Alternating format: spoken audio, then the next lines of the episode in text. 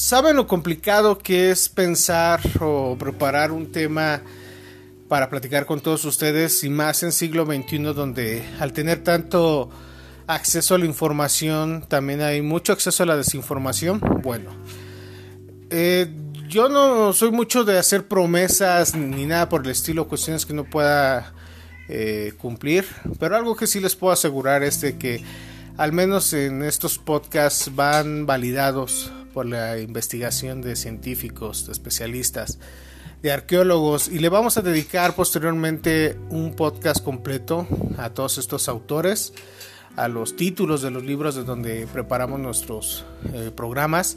Eh, ya que tanto conocimiento no puede ser albergado en una solamente, sino sería Dios. que pronto espero alcanzar esa iluminación, ¿no? Em, pero bueno, eh, muchos me dirán hereje por lo que acabo de decir, pero bueno, el tema de hoy vamos a platicar sobre el diablo en tierras salvajes, o lo que la gente entiende por lo que es el diablo, ¿no? En los pueblos de vida salvaje o semisalvaje de los primeros años de la era cristiana, estamos hablando del sincretismo entre las creencias grecorromanas y el cristianismo. Hizo que algunas de aquellas divinidades se transformaran en demonios. Por ejemplo, tenemos al dios Pan, que es una divinidad de la vida pastoril y de las diosas de las selvas comenzó a ser visto como el demonio incitador de una vida salvaje y ajena a toda regla, como los fueron los sátiros para los griegos.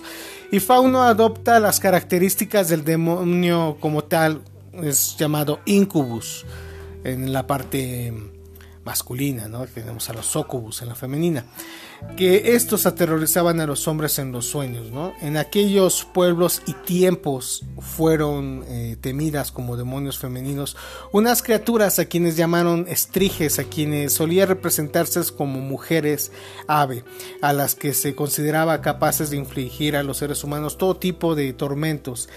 Eh, de hecho es una figura que es claro antecesor de las eh, brujas representadas entre los siglos XV y XVII como testimonio directo de las creencias que se tenían en aquellos lugares sobre los demonios, no los ofrece en el libro escrito en el siglo XI, me parece, en Irlanda, sobre la Odisea monoástica de un abadete escocés. Te habla de la navegación de San Brandano. Eh, se dice que en ella vemos muchos de los ritos y prácticas anteriores al, cristianismo, ¿no? De hecho, eran considerados cultos diabólicos y, todos los dioses de la tradición pagana, rostros de Satanás. En el capítulo 22 cuenta, de hecho, su experiencia y la de los monjes que la acompañaban en la isla de los herreros demonios. Ante ella, el santo abad elevó su oración al Señor Cristo. Eh, sálvanos de esta isla, ya me lo imagino.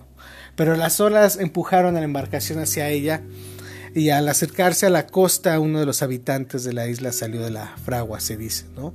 que tenía un aspecto salvaje, engrandecido eh, por el fuego, ya saben, todo lleno de hollín, eh, que llegó hasta la orilla, me parece, blandiendo unas tenazas con las que se, sujeta los enormes bloques incandescentes de acero, y desde ella se le arrojó a San Brandano.